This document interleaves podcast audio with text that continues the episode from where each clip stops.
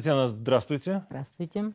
Вторую часть нашей программы мы начнем с не очень приятной темы второго фронта для Украины.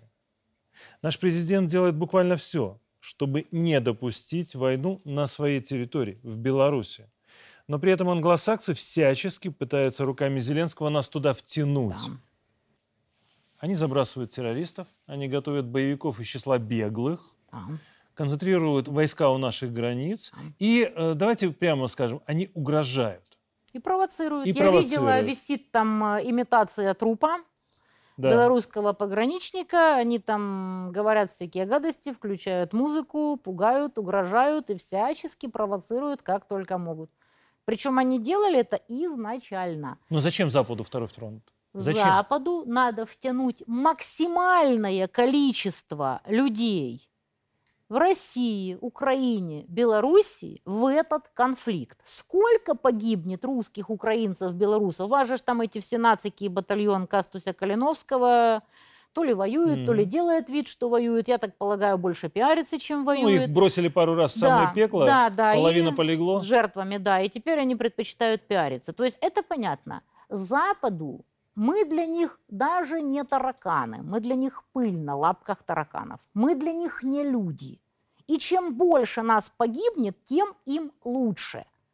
Они, я думаю, не особо уже верят в победу Саларейха, потому что, ну, как бы, у них окно возможностей закрылось. Вот оно было открыто некоторое время после перегруппировок из Харьковской области, из Херсона. Вот если бы они в этот момент насытили Саларейх оружием там, и даже там загнали, может, какие-то войска, может, поляков, может, еще кого-то, тогда, возможно, можно было как-то вот уже дойти там до Белгорода и дальше, там как бы там получилось. И кто знает, какова была бы реакция российского общества. Но у них то ли времени на согласование не хватило, то ли там все-таки они решили не идти совсем уж до конца, то ли они не нашли там количество желающих, которое бы всерьез могло переломить события на поле боя, но у них уже закрылось окно возможностей, они уже видят, что не все так однозначно, и даже если вот после этого весеннего наступления, когда просохнет земля, российской армии придется отступить, как очень многие вангуют в России, из числа тех, кто наиболее пессимистичен. Ну и что? Ну объявят уже всеобщую мобилизацию, вот тогда уже будет вставая страна огромная, и все равно у Запада особых шансов нет. Понятно, что российские элиты еще долго будут раскачиваться и надеяться победить малой кровью. Судя по всему, этого не будет. Но цель Запада как можно сильнее замазать кровью максимальное число людей на постсоветском пространстве. Русских, украинцев, То белорусов. есть положить как можно Да, больше славян. Положить как можно больше вот восточных славян. Ну, поляков им тоже не жалко, троебалтам им тоже не жалко. В принципе, им на это плевать.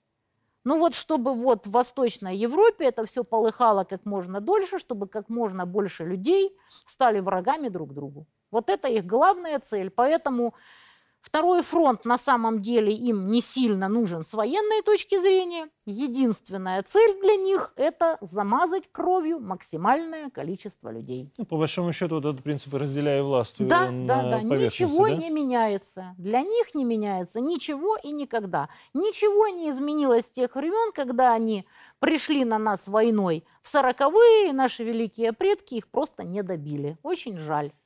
Татьяна, я вот помню, как э, городскую легенду рассказываю, да, как вы в шестнадцатом году в эмоциональном порыве, когда вас не впускали в ЕС, сказали в Польше, цитирую, да, скоро придет к вам Россия, и вас всех повесят на телеграфных столбах. Да, а я буду этому рада. А Это вы- не был эмоциональный порыв. Это была холодная ярость, потому что не впустили меня по беспределу. Я была с Владимиром Бойко, который, кстати, сейчас воюет где-то там э, под Артемовском. И, кстати, он говорит, что что нам эти леопарды? Нам нужны минометы. То есть вот Мгм. как бы это то, чего не хватает. Вот он сейчас воюет на той стороне, а тогда вместе с ним нас не пропускали в Польшу. В итоге нас пропустили на следующий день, меня как минимум, я даже не помню, по-моему, он вернулся в Киев. Вот. И из-за того, что я пропустила самолет Варшава-Барселона, я была очень-очень зла, я была в ярости, говорила это им не на эмоциях, а абсолютно сознательно. Реакция была? Что они мне могли сделать? Они были неправы, у них не было оснований меня не пропускать, меня задерживать. Вот и все. Скандал был, конечно, знатный. На меня написали вагон доносов. Ну и толку-то. Ну вот смотрите, геополитический передел, про который мы уже начали говорить, он ведь действительно уже идет. И НАТО провоцирует. Ну, на послании наш президент отметил, что нам нужна новая Европа. Новая. Вплетенная в евразийское пространство. Да. А как вы ее видите, эту новую Европу? Вы знаете, вот если сделать опрос независимый в ГДР, в бывшей ГДР, они, визжа от восторга, опять присоединятся к условному соцлагерю. Потому что так, как их поимели их западные единоверцы, можно сказать, вот, те же самые немцы, это еще мало кто кого так поимел в этой жизни. А как кость им кинули Меркель. Типа вот рулит Объединенной Германии, выходка из Восточной. И чё? По огромному количеству опросов вот восточные немцы, они в шоке от того, что с ними случилось после падения Берлинской стены и объединения Германии. И вообще простой люд по Европе совершенно не в восторге от того, что Америка просто пустила их в расход путем этой войны в Украине. То есть так что это еще очень большой вопрос, что если будет действительно предложена достойная альтернатива, евразийская, что простой народ в Европе на это все не согласится. Но для этого нужны новые политики? Да, для этого надо этим заниматься. Ну, президент же, вы вспомните, он характеризовал в послании достаточно четко и Меркель, и Оланда, особенно Меркель. Ну, а что их характеризовать? Негодяи и лжецы. Что с них возьмешь?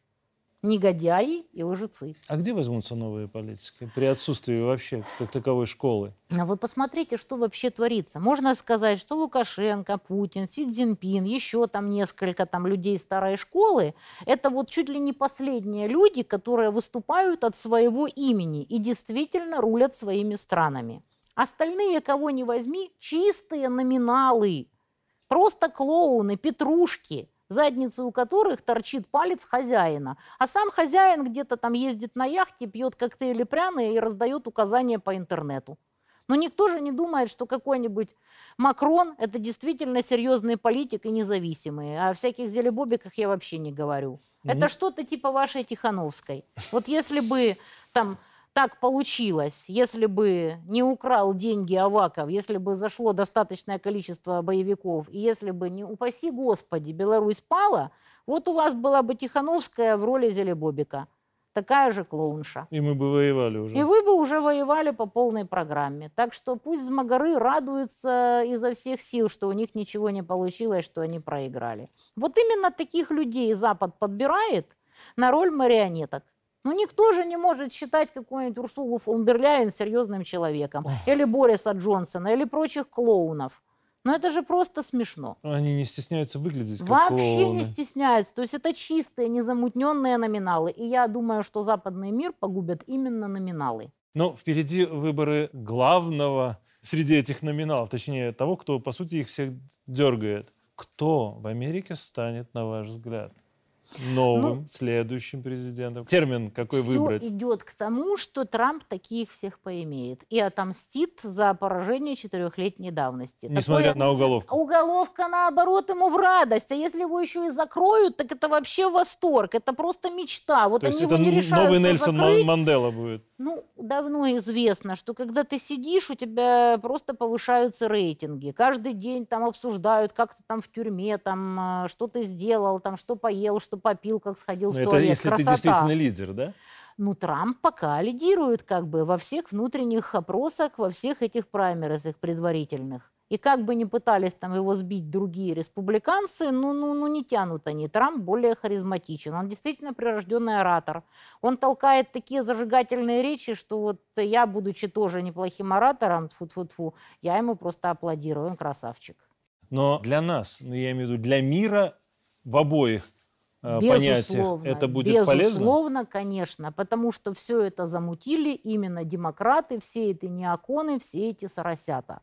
Трамп всегда ориентировался на Китай. То есть он и бизнесмен. именно Китай той страной, с которым должно быть реальное противостояние. Он бы в жизни не полез в эту авантюру. Почему на 4 года вот подзадержалась горячая фаза войны? Потому что победил Трамп. Это был черный лебедь для неоконов-демократов, и им пришлось на 4 года взять паузу и скушать Твикс. Ядерное оружие. Да, я видела уже польские карты, на которых нарисованы все те точки, где в 96 году были вот эти шахты. И там им пишут, что боитесь гниды, боитесь гиены позорные, страшно, так вам и надо. Бойтесь, бойтесь. Правильно. То есть они более чем серьезно воспринимают конечно, то, что сказал президент? Конечно. Раз они массово публикуют в польских источниках эти карты и показывают площадки, где сохранились эти шахты, значит, они реально испугались. Так им и надо. Президент сказал совершенно четко, что когда поляки заявили о своем желании разместить у себя ядерное оружие, мы должны поступить Конечно. были зеркально. А на что вы, милые, рассчитывали, спрашивается? Но То они есть же вы считали, себя. ну кто его знает, что они там себе думают. На самом деле польский народ в гробу видал эту войну. Они не понимают, зачем они должны нести такие потери, ради чего, чтобы что. Зачем им это надо? Не, ну там есть, конечно, оголтелые радикалы, нацики, которые там во- вопят, что Львив то польское место, там э, что там у вас, Брест, то польское Ну, место, ну или да, что они там вопят. Брест, Гродно. Да, они да, да, то есть, ну, Западная территорию. Беларусь, они тоже вопят, что 30 это там километров до наше Минска, и всё граница ж такое. Да, да, да, да, да. Есть там такие радикалы, но большинство вменяемых людей вообще это все видало в гробу. Они не хотят нести никакие растра- затраты на то, чтобы какие-то политиканы пиарились на Львов то польское место. И вот когда прошел слух, что будут э, загребать уже массово в польскую армию, 70 тысяч поляков просто уехало из Польши. Ну там счет погибших уже идет И на счет тысячи. погибших идет, но эти погибшие пока едут туда добровольно. Наемники. Они наемники. И поляков там действительно немерено. И вот ребята на Донбассе говорят, что крайне редко берут в плен поляков.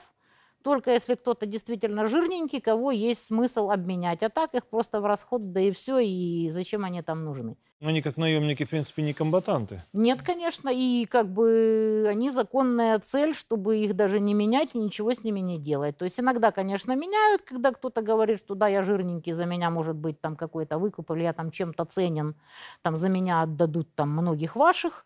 Но в целом и в общем это все бесполезный биомусор, который пришел воевать на чужую землю, не в свою войну. И относятся к ним соответственно. Вот смотрите, у нас, когда президент первый раз высказался о том, что разместим у себя тактическое ядерное оружие, все были разговоры только об этом, да? Да. После послания добавилась еще и возможность возвращения, то, о чем вы говорите, подготовленной площадки стратегического ядерного Да, оружия. Да, да, То есть не только тактического, но и стратегического. конечно. Более того, мы заявляем о том, что можем и применить его в случае Конечно. угрозы. Конечно. А как вы, ребята, думали, если на стене висит ружье, он обязательно выстрелит? То есть а это что же вы правомерно. хотели? Конечно. Так не мы пришли к ним войной, они пришли к нам войной. Они уничтожили мою страну и хотели уничтожить вашу. Чего они хотели? Они насыщают оружием все эти толпища безумных нацистов, которые до сих пор сносят с лица земли Донецк, стреляя исключительно по мирным целям. Они просто кошмарят мирных. Воюйте себе, если вы воюете. Но они же просто кошмарят мирное население. Они расстреливают мирные города из хаймарсов, из градов. Они же беспредельщики. И все это делает Запад. Как говорится, мы не участвуем в войне. То есть, э, если вы киллеру обеспечили логистику своими старлинками, связь, интернет, вооружили его всем, чем только могли, то как бы виноват только киллер, а вы не при делах, ребята, вы что, с ума сошли? Но дело в том, что они нас называют агрессорами, белорусы. Да, да, а да. себя ведь нет. Няшечки, безобидные, как кузнечики. Они забыли 8 лет, которые прошли с момента Майдауна. Они забыли, что они творили на Донбассе. А я это знаю прекрасно, потому что по линии тогдашнего боевого соприкосновения я как бы поездила немало. И делала видео, и записывала видео людей, которые там живут. И что самое парадоксальное, там огромное количество украинских, украиноязычных сел. Там были бабушки, которые даже русского не знали. На чистейшем украинском проклинали этих ублюдочных нацистов, которые их просто расстреливали. Все время действия Минских соглашений, когда было запрещено народной милиции ДНР и ЛНР давать ответку этому отребью. Мы сейчас поговорим еще об этом, но у меня последний вопрос, вот то, что касается, давайте закроем тему ядерного оружия, простым вопросом. Размещение у нас тактического и стратегического ядерного оружия делает жизнь в Беларуси безопаснее? Конечно. Конечно! Что бы они там не тявкали на ту же Корею, а ломануться они туда не могут. Поэтому, как бы, я думаю, что ваша жизнь станет гораздо безопаснее. То есть не хотят Правильно уважать, пусть делаете. боятся? Конечно. Они никого не уважают. Они не уважают даже свои народы. Чтобы они уважали чужие, да это просто смешно. Эти существа недоговороспособны. Их можно только испугать. Вот они боялись Советского Союза и не рыпались. Рухнул Советский Союз, они обнаглели. Они 30 лет жили, паразитируя на трупе Советского Союза. Сейчас они хотят повторить этот фокус и попаразитировать еще какое-то время, спасти свои экономики, мародеря труп России. И наша цель – не дать им это сделать любыми способами. Если надо, то и тактическим и стратегическим ядерным оружием. Мы вправе себя защищать, иначе они сожрут нас поодиночке. Татьяна, вы родились в Керчи, Да. Переехали в Херсон. У меня родители, Родители, просто. ну, У меня имеется в виду, родители, да, отец родители. из Херсона, мать из Аскании-Новой, то есть разные берега сейчас. Херсон остался под Саларейхом, Аскания под Россией. Вы сейчас живете Я живу в Донецке? Донецке. Вот, знаете, что происходит сейчас там, вот из первых уст, правда? Потому что мы с вами так немножко эту тему затронули, но очевидно, что это... Там происходит несусветный ужас, просто несусветный. Просто вот они убивают мирное население. Вот ты вышел за хлебом, и по тебе прилетел пакет града. На ровном месте, просто вот ну, ну, по мирным целям, абсолютно по мирным. Там никаких военных даже близко нет.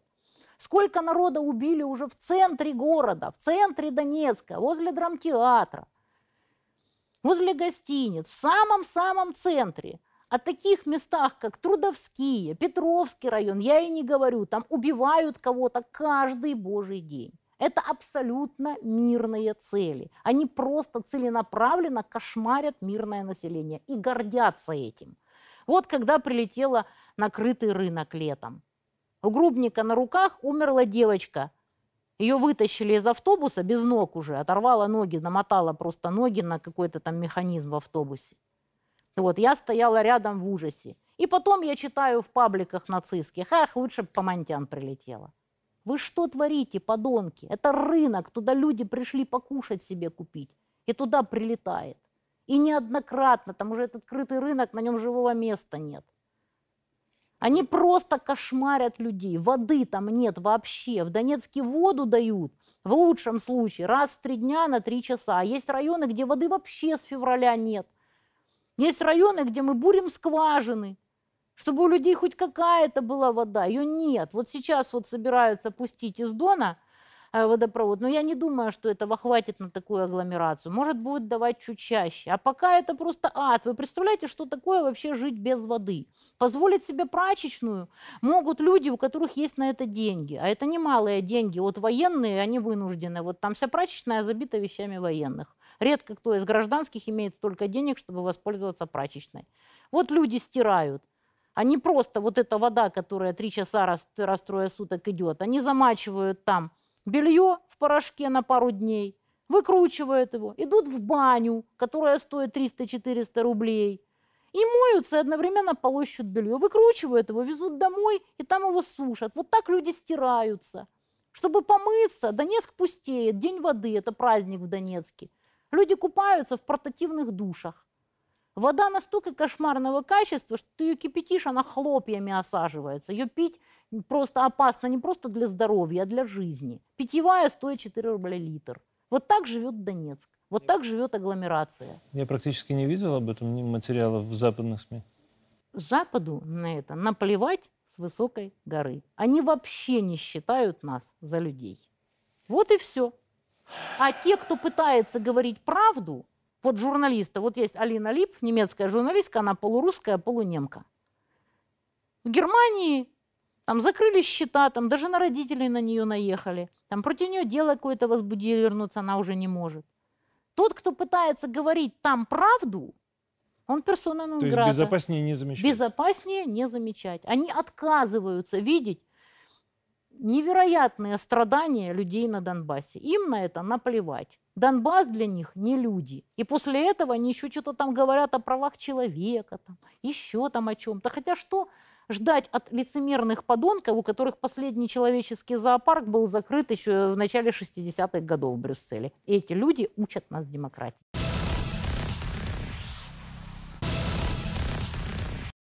Татьяна, еще один момент, который хотел бы и затронуть, это целый комплекс да, вопросов. В 2021 году вы провели День Победы на Донбассе. Да. А во время шествия несли, бессмертного полка, да, да. несли в руках портрет э, дедушки Зеленского. Владимира да. Зеленского. Да, да. А что это было? Вот попытка усовестить человека, предавшего память? Слушайте, Или что? Ну, правда, ну, я, может быть, наивный. к совести Зеленского – это так же глупо, как искать пульс на протезе. Совести там никогда не было, нет и не будет. Это клоун и лицедей, который совести не имел никогда. Я просто хотела показать, что то, что у тебя героический дед – вовсе не значит, что ты не станешь самым, что ни на есть отбитым подонком и палачом собственного народа. Что в семьях бывает по-разному. Что действительно дед не отвечает за внука, сын за отца, брат за брата и так далее. Что это действительно гражданская война, которая расколола семьи именно по политическому признаку. Это не война Украины с Россией, там русских с украинцами – потому что на Донбассе воюет огромное количество украинцев или бывших по паспорту украинцев, но все же этнических украинцев, а со стороны Саларейха воюет огромное количество этнических русских. Даже Все так. мы их знаем. И они этого даже не скрывают. И получается, что люди разделились по политическому принципу. Да, конечно, с какой-то стороны кого-то больше, кого-то меньше, но вот Путин не зря сказал, что это гражданская война, и вы еще даже не представляете, насколько она всеобъемлющая. Но ну, разве гражданская война может закончиться э, с установлением ну, новых административных границ, скажем так? Она же Смотря не закончится каких. этим. Смотря каких. Смотря кто вовлечен. Вот, кстати, к вопросу о вовлеченности. Вот я смотрю сейчас на все это – вот какая бы ни была оголтелая милитаристская и нацистская пропаганда, все равно абсолютное большинство людей осталось простыми обывателями. Я вот думаю, что где-то в идеологическом отделе Вашингтонского обкома и где-то у бритов в Ми-6 есть действительно серьезные подсчеты на тему того, какой процент людей все же остался обычными обывателями, не вовлеченными, которые не воюют, не волонтерят, не даже не донатят, не плетут сети, которым просто на это все наплевать, которые ждут, когда все это закончится, и они спокойно себя будут жить под теми, кто победит. Вот какой процент вот этих людей? Я думаю, что когда они это подсчитают, мы можем считать это биологической константой. То есть какой процент людей останется обывателями при любой интенсивности пропаганде. На ваш взгляд, это большой процент? Да, это очень большой процент, потому что, вы же видите, не так уж много воюют, волонтерят, донатят и так далее. Абсолютное большинство людей считают, что это не их война. То есть они, может быть, и не против, чтобы кто-то там победил, но копейкой не пожертвуют, и временем не пожертвуют, и вовлечены не будут. И этот процент, я думаю, стабилен для любых социумов, несмотря ни на какую пропаганду. Интересно. Ну вот На Россию деле, пытаются, ну вот смотрите, в России пытаются поднять кого-то, и вот люди постоянно жалуются, вот пишут, говорят, что вот вы знаете, вот мы начали там плести сети. Там, я приглашаю там знакомых, я говорю, что дурак, оно тебе надо. Вот мы донатим, вот, вот наши парни там мобилизованные, им там того-то не хватает. Да пошли они, пусть их Министерство обороны обеспечивает. Не будем мы не вовлекаться там, зачем вообще в это было лезть и все такое. Мы обыватели, оставьте нас в покое. Но и все-таки... везде их выше крыши, несмотря ни на какую пропаганду. Ну хорошо, но все-таки, раз мы уже про Зеленского высказали достаточно жестко, ну а что его ждет? Так Какая его участь знает? ему уготовлена? Ну, это знают только кукловоды. Может, грохнут его образцово-показательно и будут из него лепить павшего героя, погибшего на боевом посту какого-нибудь Сальвадора Альенда или еще чего-нибудь. Вот, они смогут. Хотя сравнивать эту мразь с Сальвадором Альенде просто это оскорбительно для Альенде. А с Каддафи вы не проводите параллель? Каддафи заботился о своем народе. Каддафи превратил Ливию во вполне приличную страну. Но его же он сдали. умудрился, он умудрился там две тысячи там племен и подплемен хоть как-то объединить в единую страну. А его, конечно, сдали прекрасные французские друзья. Ну, смотрите, вот э, Хусейн дружил с американцами. Дружил, додружился. Да? А Каддафи дружил с французами. Да, тоже додружился. Уничтожили обоих. Зеленский дружит с обоими, Ну, я как, да его никто не спрашивает. Это наши чокнутые олигархи, которые хотели просто свергнуть Януковича, а в итоге потеряли свою страну. Вы что думаете? И собственность. Ренат Ахметов э, по доброте душевной помогает сейчас Саларейху закупать дроны, еще он там что-то закупает. Да в гробу он видал, он даже на Донбасс свой наплевал, на свою родню, которая там осталась, на, на людей, с которыми он рос. Там есть же татарский квартал Донецкий, где рос Ахметов. Он предал всех, абсолютно всех. И сейчас вынужден помогать Саларейху, иначе его полностью разорят. Это судьба любого предателя. А если бы он занял другую позицию, возможно, судьба Донбасса была бы другой. Но еще одна тема предательства сейчас стала очень острой. Предательство религии. О, Секретарь нацбезопасности э, Данилов э, прокомментировал выселение монахов из Киево-Печорской лавры. Бог так решил. Да. Это его слова. Зеленский заявил о том, что отсутствует проблема, и в э, Украине самая свободная религия. ну, это его было слова. просто вершина лицемерия, конечно. Ну вот видите, какая ситуация. Иерархи Украинской Православной Церкви до последнего пытались договариваться. Они договаривались с Порошенко, они пытались договариваться с Зеленским, хотя это было понятно, что это дело времени, когда их выгонят из всех лавр и когда на них попрут просто буром. Так а зачем это власти? Ну как это зачем? Вот-вот пойдет Артемовск, который Бахмут. То есть Бахмут превратится в Артемовск. Вот. Я думала, что они после Солидара уже попрут как следует, но они, очевидно, решили подождать, пока уже будет продвижение в Артемовске. И чтобы народ занимался тем, что вот мы выгоняем москальских попов богомерзких из Лавры, Лавра наша, чтобы народ поменьше думал о том, что а зачем вы столько народа положили в своем Бахмуте, который теперь все равно станет Артемовском? А зачем вы вот это вот все творите? Вот, это простое отвлечение внимания. То есть был только вопрос в том, когда именно они попрут наконец-то отжимать лавру. Ну а попы, все, конечно, ждали, что хоть кто-то из этих всех попов, из всех этих монахов решит зайти на Голгофу, там, в перспективе стать святым, как-то там все-таки постоять за веру всерьез, сделать какое-то заявление – Видите, никого такого не нашлось. Я вам скажу, что вот все мои знакомые попы, которые вот действительно искренние в своей вере, они уехали из Украины, ну, большинство из них огромное количество детей, поэтому они спокойно выехали, на них запрет на выезд не распространяется. Уже после вот этого вот всего конформистского заявления церкви, что мы типа к Москве отношения не имеем. То есть, Кирилла когда не они изменили уставные да, документы? когда они изменили уставные документы.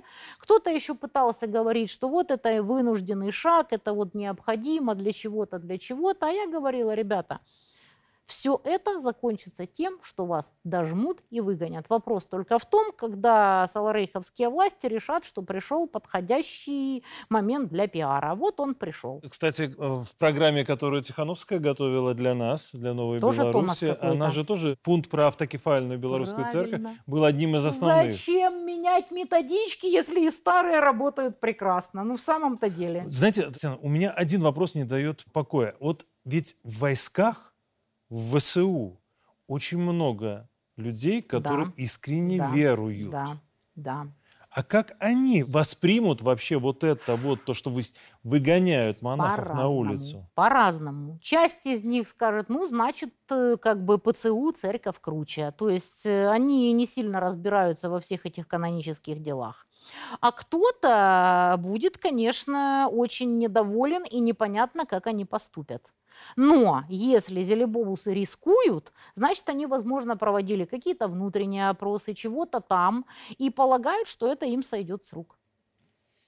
Ну, вы посмотрите, не так уж много людей пришло на самом деле, как на огромный Киев. Раньше на все эти марши ходили больше. Страх? И я вам скажу, нет, разочарование в иерархах, которые вот сперва пошли на вот эти вот все конформистские изменения уставов, вот, что не нашлось никого из них, кто готов был зайти на Голгофу. Но это получилось так, ну вот э, как в старом анекдоте, там все хорошо, там э, устроился пожарником, там коллектив прекрасный, там график работы чудесный, зарплата чудесная, ну как пожар, так хоть увольняйся.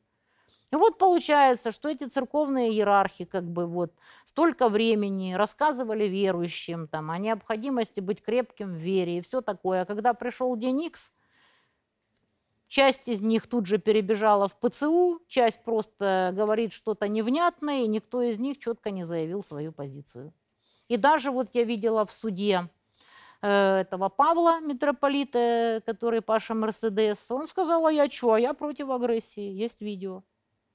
И как вообще, вот, ну, ты как бы московский патриархат, люди это так и воспринимали, там, вот, ну, и ты такое в суде говоришь. Можно, конечно, сказать, что типа для спасения жизни, чтобы там не убили, но а как же твоя вера? Неужели она не настолько крепка, чтобы ты за нее пострадал? Никто, конечно, не собирается загонять их на Голгофу, это личный выбор каждого. Но я просто говорю, что вот верующие ждали от них именно этого. Татьяна, а вы верующая? Нет, конечно, я атеистка. Но если бы меня прижали по каким-то моим убеждениям, я бы от них не отреклась, я думаю. На послании президента наш глава государства да, высказал очень интересное предложение. Поменять почебу-то да, на латушка, как он высказался, да? Он прокомментировал, он прокомментировал, да, да, он да. прокомментировал предложение, э, прозвучавшее от Воскресенского, о том, что поляки готовы открыть там пункты пропуска в Бобровниках, там еще где-то, если мы им отпустим угу, почему-то, который угу. законно осужден. Как вы это видите, да? И если бы у вас была гипотетическая возможность такого бартера российско-украинского, да, кого бы на кого вы махнули?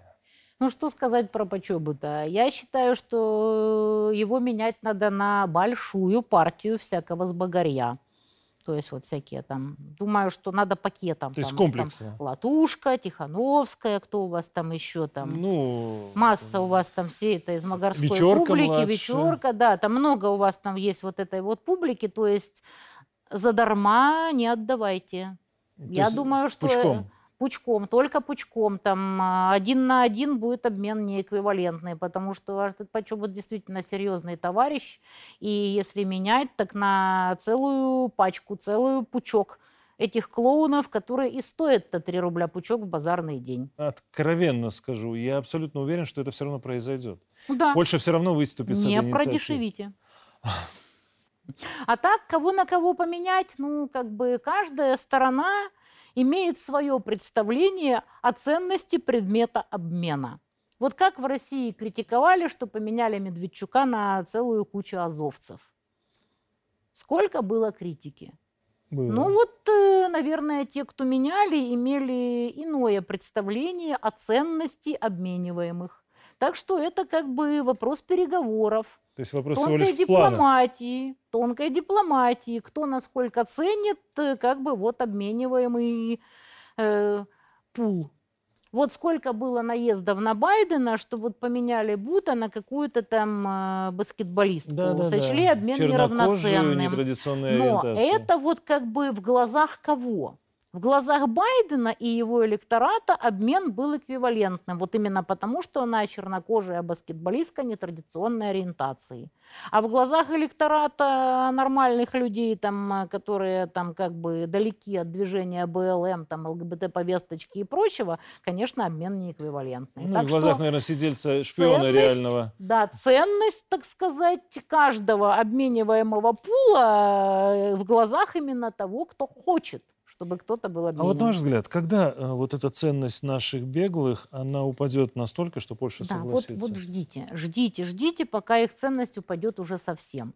Вообще это поразительно. Но я считаю, что Тихановскую выбрали от безвыходности, потому что вот не успели подготовить кого-то еще, потому что вот ее муженька посадили, Не Барика просчитали вариант, посадили, да? вот вариант не просчитали, опять у них не было плана «Б». Вот их проблема в том, что у них никогда нет плана «Б». Они настолько наглые, самовлюбленные, уверенные в себе, что они даже план «Б» себе не рисуют, забывая о том, что можно не только выиграть, но и проиграть. Я им сказала в ООН, что, ребята, играя в свои санкции, вы забываете о том, что в это можно играть вдвоем, и еще непонятно, кто победит. Татьяна, традиционно задам последний, околофилософский вопрос.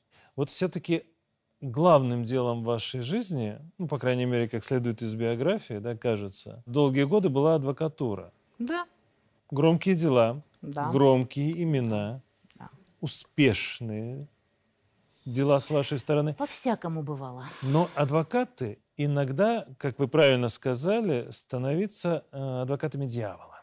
Да, бывает. Насильников, педофилов, наркодилеров, бывает. убийц. И при этом вы всегда считали, что люди, осуждающие таких адвокатов, либо больны на голову, либо просто запредельно лицемерны. Да, Это так и есть. цитата. Так и есть. А вы бы могли стать адвокатом того же дьявола, ну, например, Зеленского? Слушайте, И нашли бы вы аргументы в его защиту? можно придумать что угодно. Вот я жила в Египте некоторое время, вот, и там есть прекрасная пословица «Найди оправдание и хоть ковер из мечети воруй». Теоретически даже Зелебобу сможет придумать себе оправдание. Даже могу подкинуть ему. Вот детей и родителей взяли в заложники, заставили играть роль кровавого клоуна. Ничего не мог сделать. Какая досада. И даже найдет аргументы, и даже вот постарается вести эту линию. То есть, по большому счету, каждый человек может найти себе оправдание. Но миссия адвоката вовсе не в том. Я думаю, белорусы, особенно старшего поколения, до сих пор помнят дело Михасевича. Пока его поймали, по его делу расстреляли и посадили огромное количество безневинных людей. Если бы адвокаты тогда выполняли свой долг достойно и не позволяли следователям чужие висяки вешать на этих несчастных, кого расстреляли и посадили, если бы они действительно добивались правды, не натягивая сову на глобус, как это всегда любит делать следствие, а все равно закрыли, давайте-ка мы на него еще парочку висяков повесим. Вот тогда бы, возможно, не было бы такого количества жертв по делу Михасевича. Адвокат должен все проверить, чтобы не было вот такого вот. Это его главная миссия – выяснить причины, которые привели к преступлению, посмотреть, чтобы никто невиновный не сел за то, к чему не причастен. Вот это главная цель адвокатуры. А люди, которые отождествляют адвоката с клиентом, они действительно или на голову больны, или лицемерны. Лицемерны, особенно тогда, когда с ними что-то случается, или с их родней, или с близкими их людьми, и тогда они бегут в припрыжку искать самого дорогого и лучшего адвоката, которого только могут себе позволить, совершенно не интересуясь политической позицией этого адвоката. Вот кто они после этого? Знаю такие реальные случаи. Татьяна, знаете, вот по итогам нашего полуторачасового разговора я почему-то э, внутренне уверен, что в данном конкретном случае защиты вы были бы удовлетворены, если бы вас профессионально обыграли.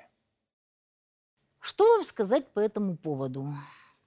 Смотря как повел бы себя условный Зелебобик. Если бы он честно рассказал, как было дело, что творили наши уважаемые западные партнеры, то есть вот полностью слил бы их, просто сдал как стеклотару весь расклад, возможно, я бы просила для него какого-то снисхождения, потому что лучше уж какой-то пусть Зелебобус будет не расстрелян там, а посажен, но мы узнаем все об этом коллективно-западном отребье, как оно пошло на нас войной, что оно там себе думало и как вообще все дело было. И очень часто так бывает. Вот в чем заключается соглашение между защитой и обвинением. Когда информация, которую сливает даже самый жуткий и кровавый бандит, настолько важна, что за это этого жуткого и кровавого бандита можно посадить на меньше, чем он заслуживает. Потому что эта информация действительно ценна, может спасти жизни – может покарать гораздо более серьезных злодеев, потому что, ну, Зелебобус – это просто клоуны и отребья. А нам-то надо фактура для более серьезных ребят. Вот так. Прекрасная концовка. Татьяна, спасибо за этот разговор. Спасибо вам. Надо пофоткаться. А это обязательно. Боже, Я благодарю боже, вас боже. Татьяна, за то, что Спасибо, вы согласились спасибо. приехать на, Всегда, к нам на интервью. говорится. Божественно. Прекрасно.